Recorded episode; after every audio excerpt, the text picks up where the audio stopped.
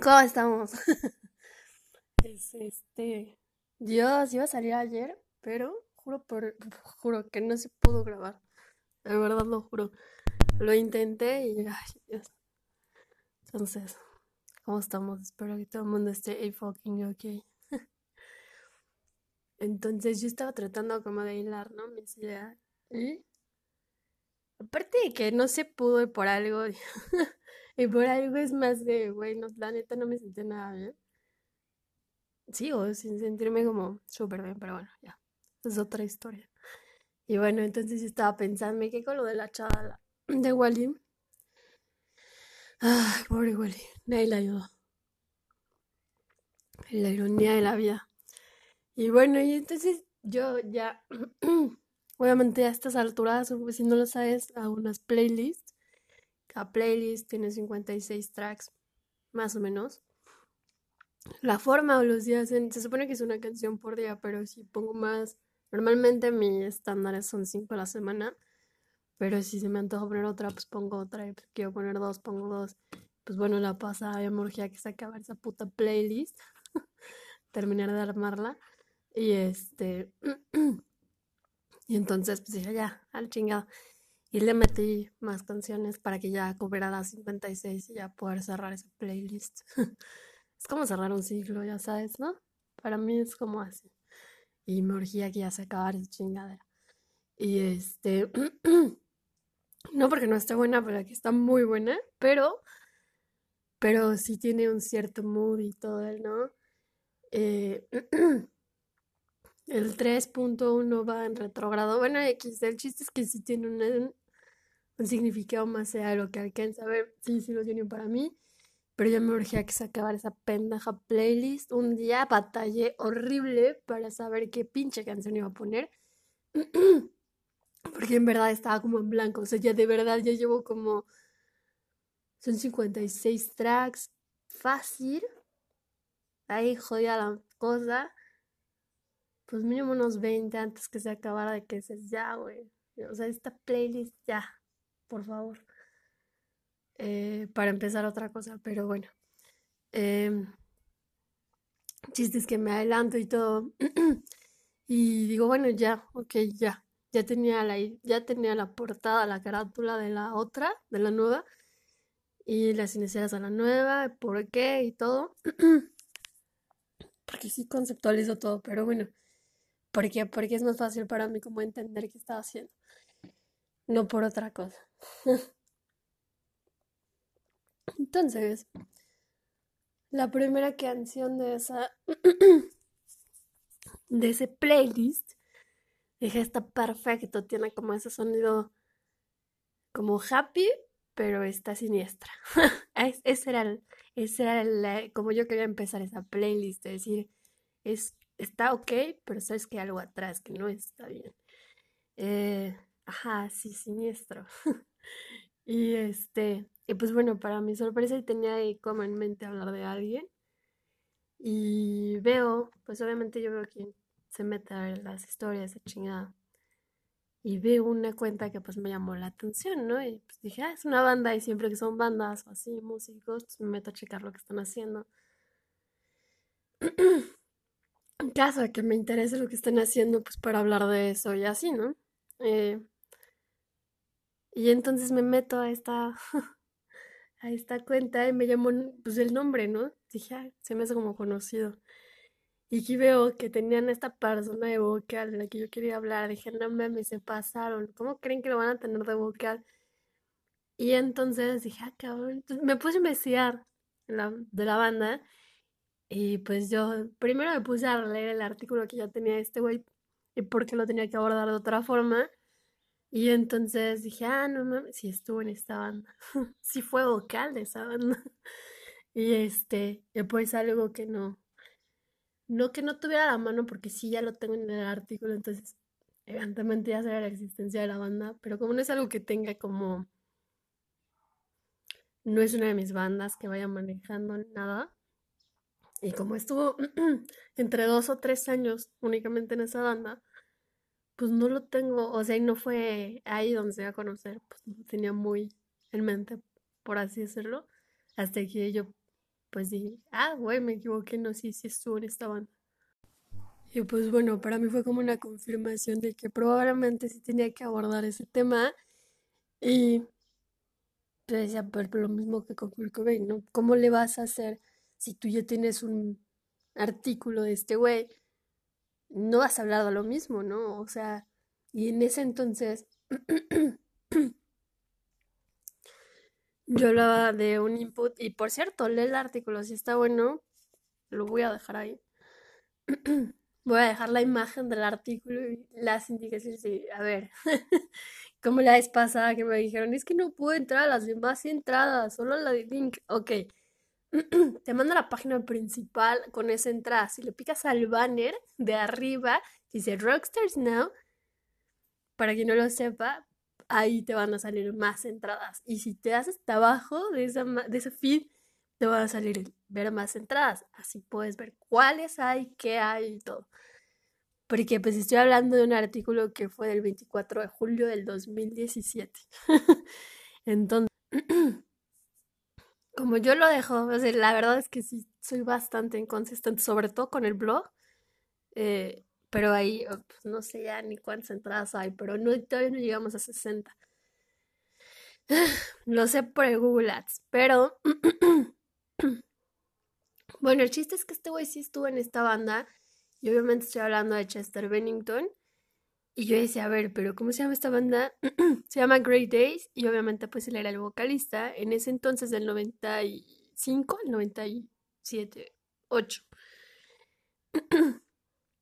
Y la banda volvió a estar activa porque se supone que Chester iba a trabajar con ellos a partir del 2017 o 18. Pero pues pasó lo que pasó, ya no llegamos a, a ver su trabajo con ellos nuevamente, con su primera banda de Chester.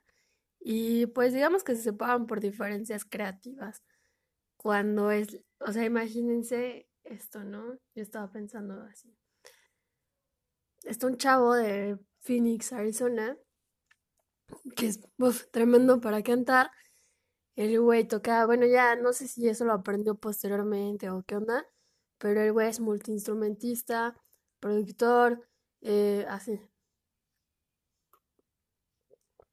Entonces, imagínate que está en Chester y se entera de una banda de California que está buscando un vocal, él aplica, le mandan las pistas, graba sobre las pistas y lo mandan para que, o se lo mandan llamar para que se integre porque pues, les gustó mucho cómo canta, ¿no? Chester hacía grosso modo para que entiendas de dónde vengo es, porque estaba pensando en Chester por lo de Wally, ¿no? Decía de tus propios demonios. A veces tú puedes ayudar a mucha gente, pero no puedes con tus propios demonios. Bueno, Chester Bennington era una persona así.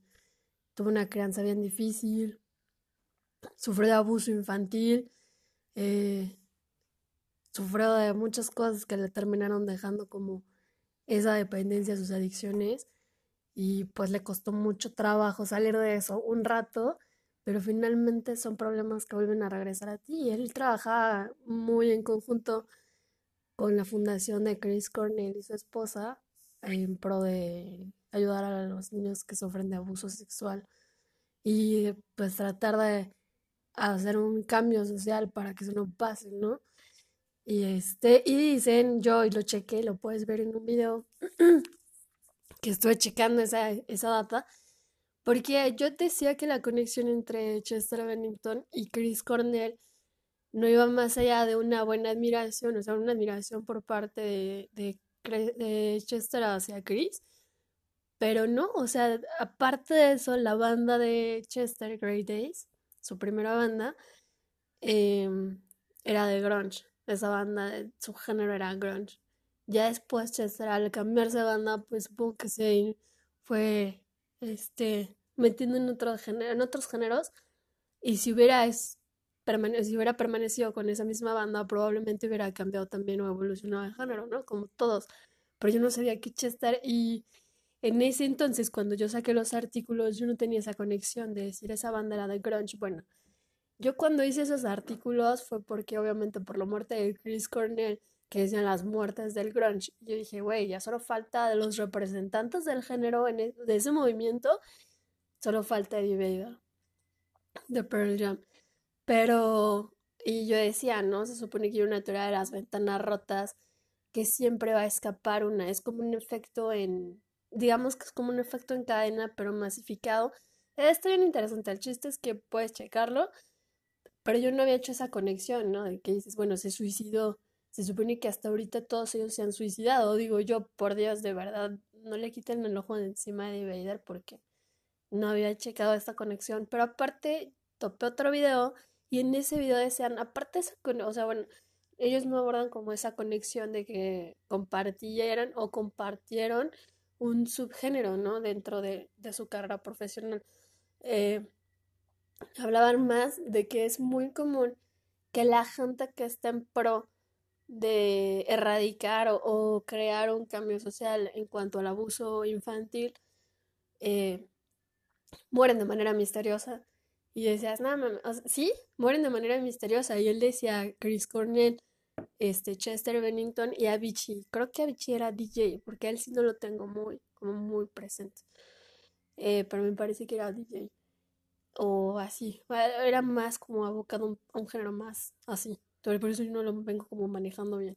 Pero dentro de lo que yo estaba investigando, pues estaba viendo, y dije, ah, cabrón, a ver, espérame, porque se supone que estos vuelos están matando, bueno, no, no se supone, se teorizan que pudiera haber una conspiración y que, güey, los güeyes del grunge, pues no se suicidaron, los mandaron matar por las inconsistencias que presentaba incluso el caso de Chris Cornell, ¿no? O sea, yo lo decía desde Kurt Cobain, hay inconsistencias dentro de tu suicidio que hacen parecer que fue más un homicidio. Bueno, lo mismo pasó con Chris Cornell. Y tú decías, bueno, y entonces, ¿qué pasó con Chester? Que también hay inconsistencias porque nada más hay una o dos personas que dicen que le estaba pasando por algo complicado dentro de sus problemas con sus adicciones. Y el resto de la gente no, el resto de la gente no tiene ni la menor idea que traía broncas porque el güey traía un buen de proyectos y se quería meter en muchas cosas y entre esas estaba a regresar a su primera banda. Y entonces estaba pensando cómo iba a abordar este tema porque ya, o sea, en el artículo que hice lo chequé y decía, no, realmente te estoy hablando de una conspiración de un orden mundial, no necesariamente. Estoy pensando en que dices, la gente cuando hace ruido, una de dos, encuentra una forma de callarte, de joderte o de aleccionarte, ¿no? Y sobre todo esa gente que está acostumbrada a tener como demasiado poder. Cuando yo tuve una teoría que dices, mientras más poder alcances, en realidad tu persecución no va a ser, o sea, tu limitante no va a ser el ingreso, no va a ser el dinero. Tu limitante es la voluntad ajena. Entonces, si tú estás acostumbrado a doblegar la voluntad de, los, de las personas con poder, te vas a dar cuenta de que eso es bastante más adictivo. Sea, no hay una droga más adictiva que el poder. Cualquier persona la pierde. Y si no nos quedó claro, lo acabamos de ver. O sea, no puede ser que y ya, la verdad es que a mí me vale madre, pero si no están coartando nuestra libertad de expresión y no se me hace correcto que una persona que no sabe ni siquiera hablar su pinche idioma, menos otro, no sabe lo que está haciendo, no sabe ni siquiera desempeñar su función para la que está, tenga el poder de silenciar a otra, nada más porque le incomoda. Y, y es eso es una y otra vez sistemáticamente que dices, ¿por qué? ¿Por qué? O sea, ¿por qué don pendejo te va a decir qué hacer? ¿No? Y si tú, yo lo decía, si tú vas a plantar cara, que sepas por qué, ¿no? Eh, y hablando en específico de Chester, yo decía, güey, o sea, obviamente tuviste que haber incomodado a alguien, tuvieron que haber incomodado a alguien porque tú perseguías algo más, ¿no? Eh, que era, yo digo que la gente que realmente puede hacer un cambio es la que no está buscando nada más su beneficio personal, sino está buscando mm, ayudar a la gente que pasa por las situaciones que ellos pasaron y no quieren volver a ver a alguien sufrir las mismas consecuencias. Entonces buscan hacer un bien a alguien más, no nada más a ellos. Eh, entonces yo decía, bueno, pero ¿cómo se une y por qué estoy sacando todo esto? Ah, bueno, pues porque estaba pensando en hablar de Chester, pero más bien estaba pensando en hablar de Linkin Park, porque en sí son, es como, volvemos a lo mismo de mi blog, hice una, serie, una saga, una pequeña saga de Led Zeppelin, pero fue súper por encima. ¿Por qué? Pues porque yo estaba hablando por cada miembro de la banda y no me metí hasta el fondo, o sea, fue súper por encima. De el vocal, el guitarrista, el bajista, el baterista, el...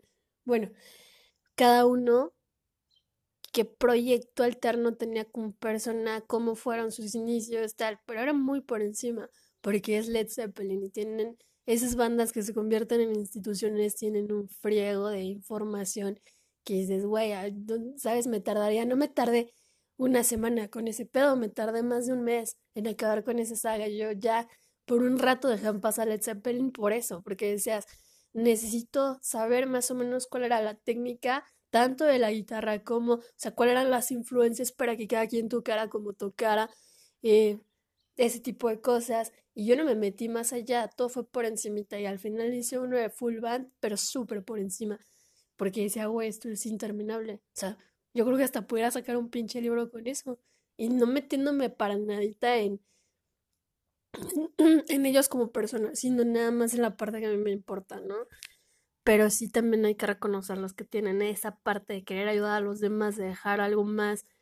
Y era lo que, por ejemplo, Wally lo decía como lo de los 27 y los de la J. Yo digo, no, güey, o sea, yo tengo la misma teoría de que hay gente que viene a dejar algo más y es tan única y su mensaje es tan cabrón que agarra mucha gente. Y a veces eso puede ser, velo como quieras, pero dependiendo la persona a la que toque que ese mensaje, va a ser la respuesta que tú obtengas. Entonces, si tienen, no una responsabilidad, pero si tienen una capacidad de convocatoria, una capacidad de, pues, de que te atrapen muy cabrona. Entonces yo decía, bueno, ¿cómo lo haces?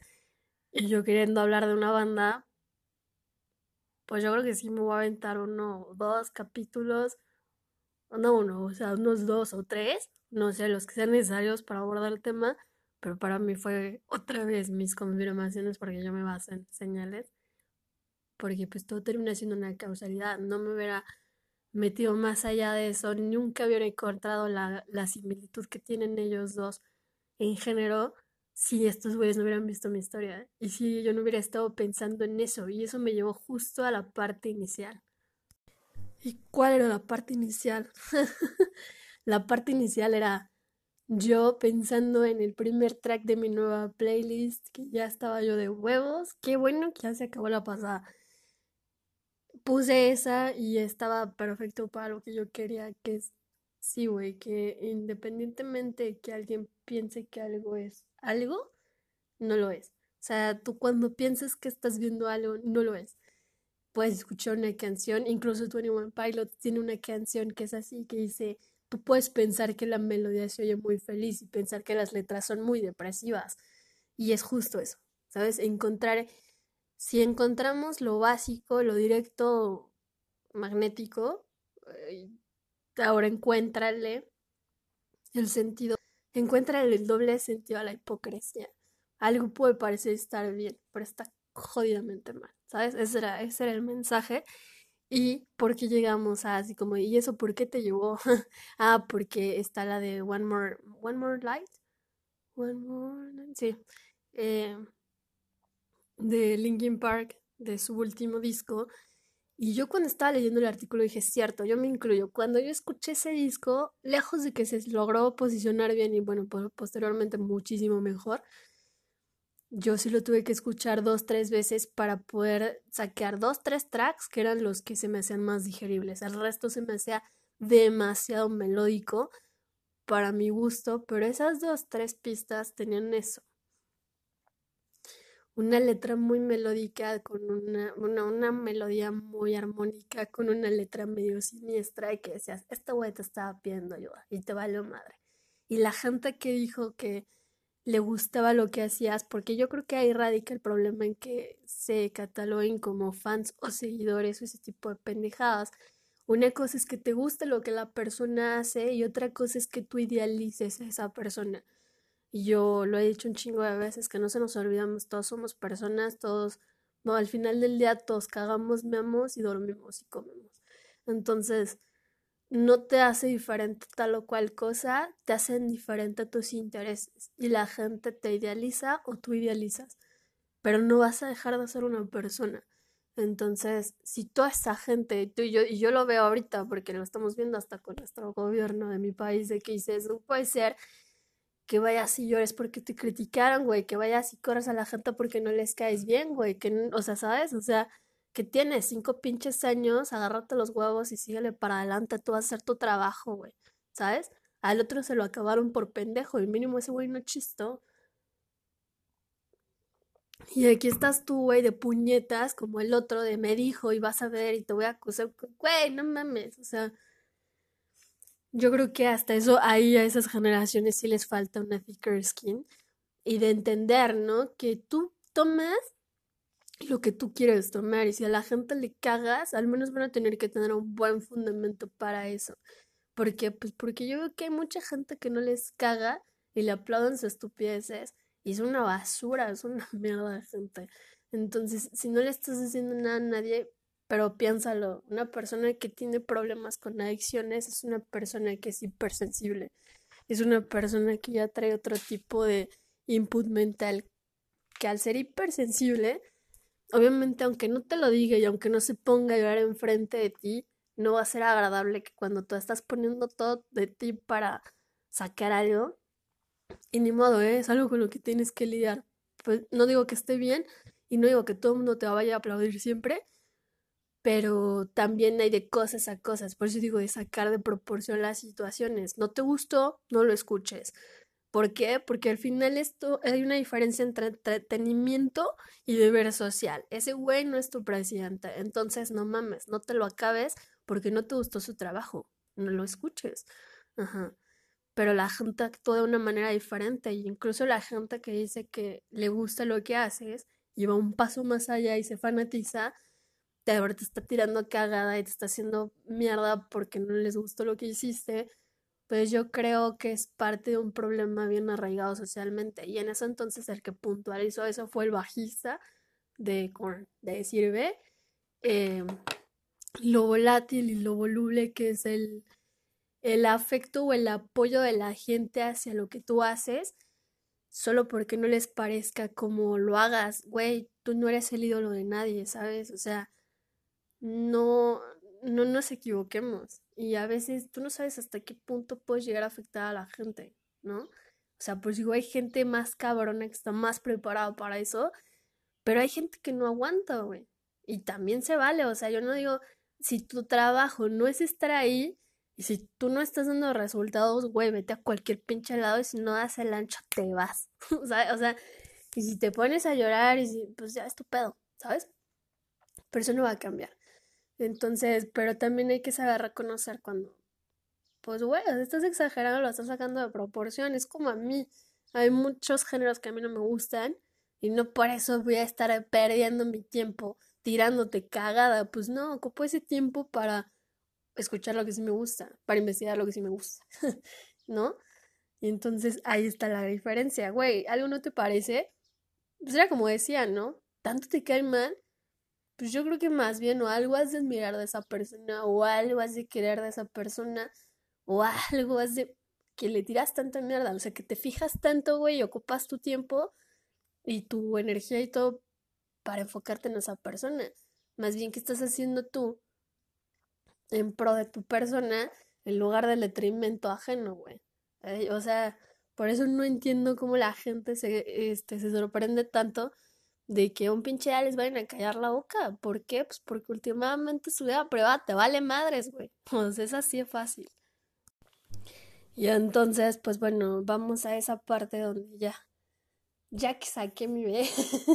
y no, eh, porque la verdad es eso, es decir, piensa, cuando tú tienes que hacer o desarrollar una piel más gruesa, que eso quiere decir un thicker skin, es como dejar de dejar que la dejar de dejar, sea, dejar de dejar que las pendejadas te afecten. Si no te caigo bien, tu pedo. Si no esto, tu pedo. No es mío, güey, ¿sabes? El problema es tuyo, la intolerancia es tuya, la pendeja es tuya. O sea, es como no te compra el pinche paquete y hazle como quieras, güey. ¿no? Eh, Pero bueno, yo creo que eso va a aplicar para todo. Y en, en mis tiempos, cuando decían que te, pues, tenías que aprender a hacer eso, y ahora dicen, güey, una conciencia social, y ves, güey, y ahora los bullies son más cabrones. O sea, antes yo supongo que sí te dejaba algo, eso. Todos le hemos cagado a la vida y todo, todo mundo todo, ¿no?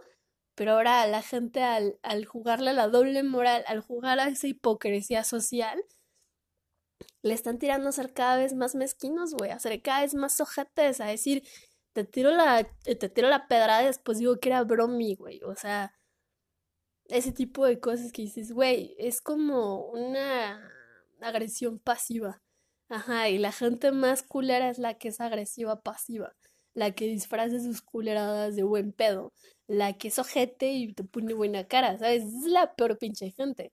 Pero porque todo lo quieren manipular de que, ay, güey, me sacaste de contexto, yo estaba, no, no estás bromeando, güey, te estabas metiendo con alguien. Pero ahí entra el criterio de decir, güey, no todo es personal, hay cosas que sí son broma, ¿sabes? O sea, hay cosas que no van en tu detrimento y si tú te lo pones, pues es tu pedo, güey, el de las inseguridades eres tú. Era como me da un chingo de risa el otro día que decía, a esta pobre chava, por hacer un comentario de su persona, le empezaron a tirar cagada y veo después el video de una persona que puso a alguien de decir, ay, pues vamos a hacerla, vamos a quemarla, como no sé qué, dices, güey, no mames, si tu pedo es ese, pues en lugar de estar fijándote en lo que no te gusta esta persona, pues ponte a hacer algo de tu pinche vida, porque se ve que estás encabronada, güey, con tu vida.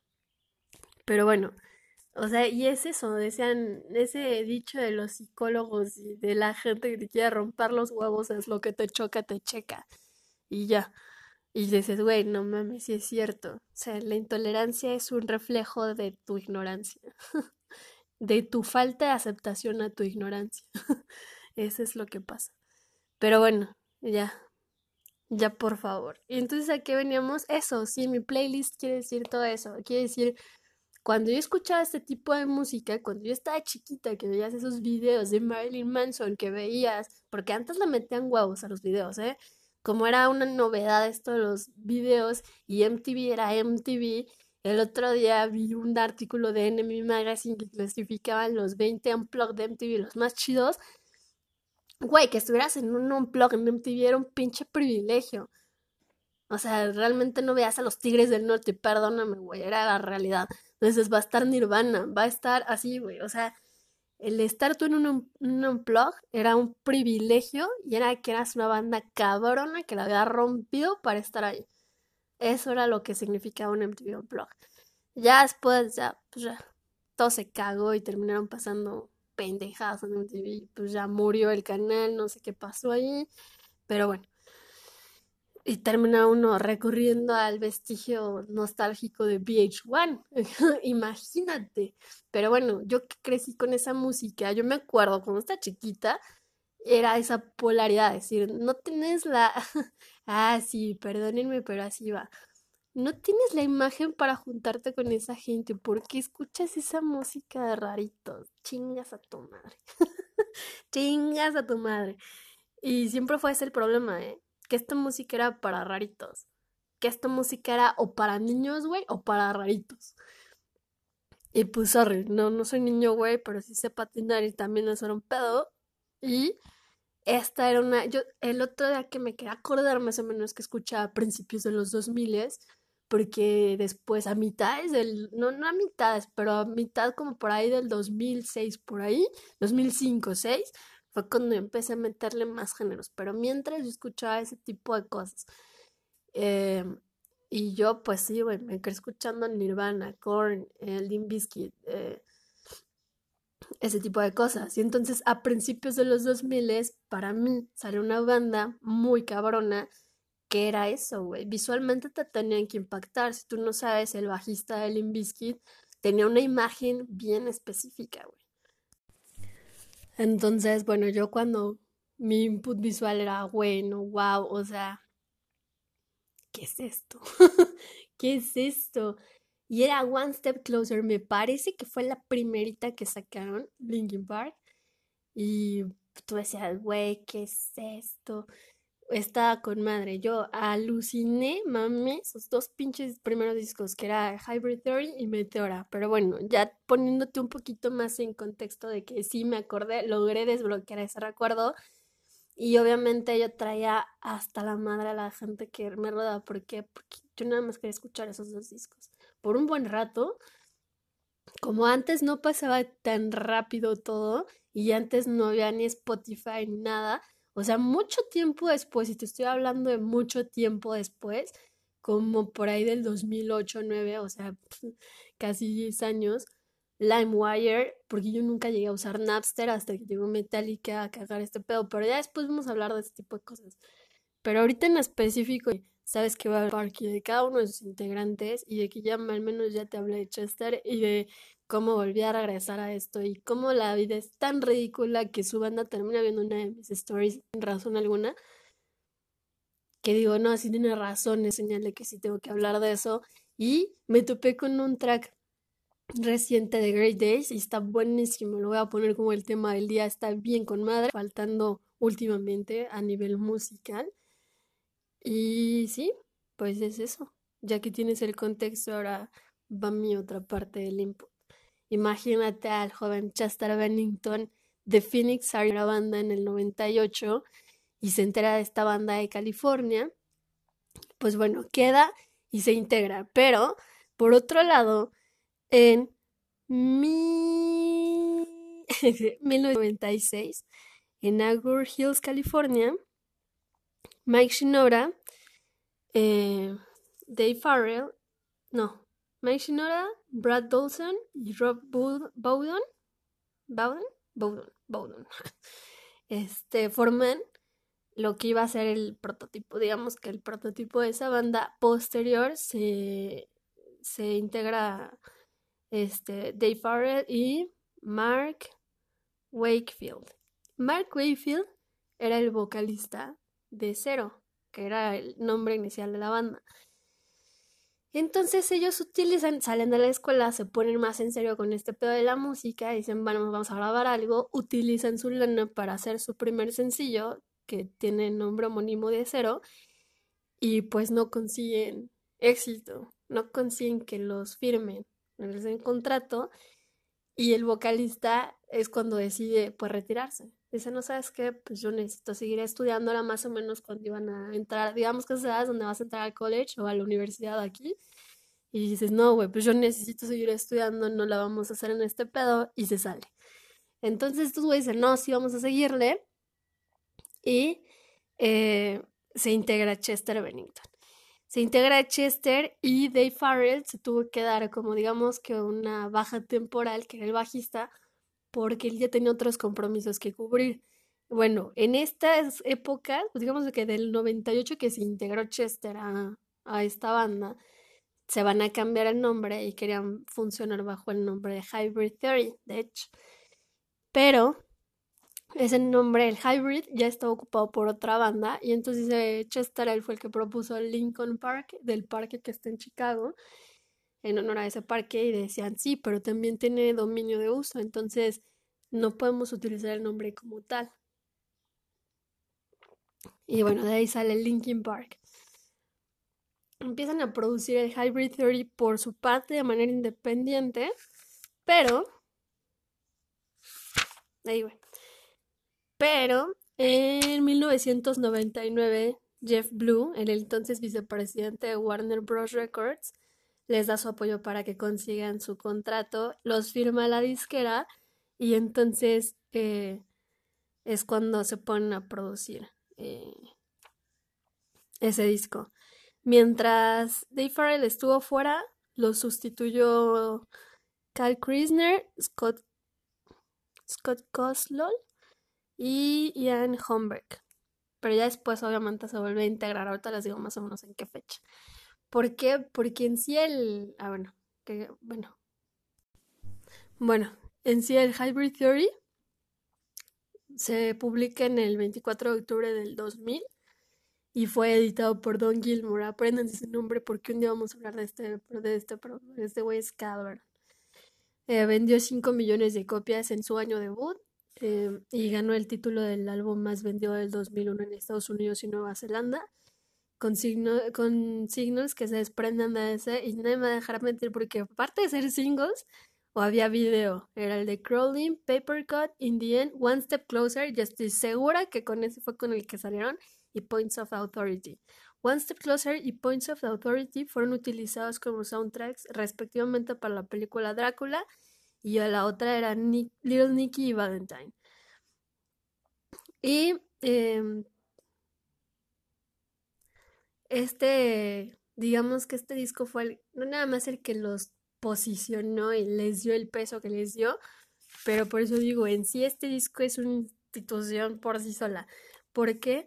Porque el disco fue el número 2 en el Billboard 200, eh, ha vendido más de 3, de 30 millones de copias a nivel mundial, de los cuales 10 millones tan solo fueron vendidos en Estados Unidos y se convirtió en el álbum con mejor ventas del siglo XXI.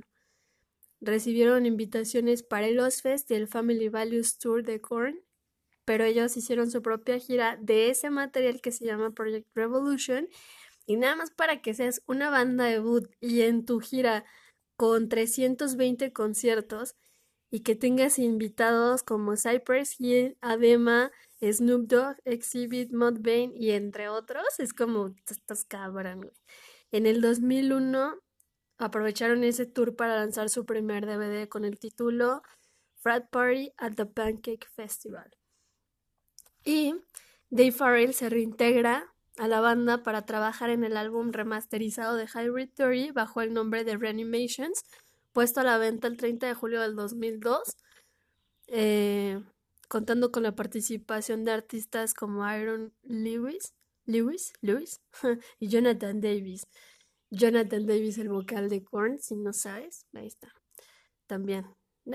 Pero bastante data y alcanzaron un disco de platino en Estados Unidos vendiendo un millón de copias a la semana, la primera semana. Este remasterizado del primer pinche disco y después ¡ah!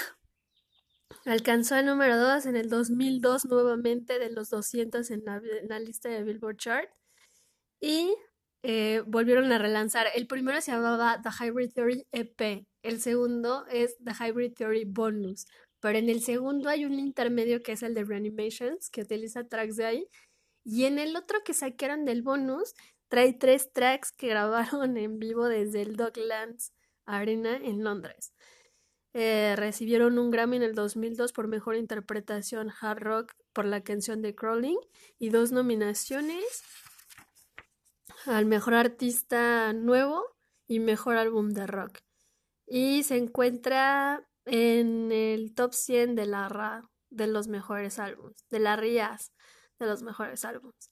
Y la revista Billboard, mientras tanto, la revista Billboard lo ubicó en el número 10, en el número 11 de la lista de los 200 álbumes más grandes de la década. Y de hecho los habían catalogado como una de las tres mejores bandas de los 2000, de lo, digo, de los inicios de los 2000, atrás de Coldplay. Y para mí eso sí es una de rima de madre. Perdónenme, pero mil veces es mejor Linkin Park que le pese quien le pese. Y pues bueno, entonces ahí como intro ya tienes el Hybrid Theory, porque ese es el primero, pero todavía nos faltan. Nos falta Meteora, nos faltan todos los demás, que era uno en sí, cada uno va a tener su propia historia, pero yo ahorita me pregunto, ¿ese cabrón no se está dando topes? güey, te saliste de la banda y fue cuando hicieron boom, pero ahí, es cuando te das cuenta de que nada pasa por casualidad, que todo tiene una razón de ser por más incoherente que nos parezca, no lo vas a poder ver en el momento, pero cuando vas para atrás te vas a dar cuenta de que seguimos yendo en círculos y todo está conectado de una forma u otra. Y pues bueno, así los dejo esta semana.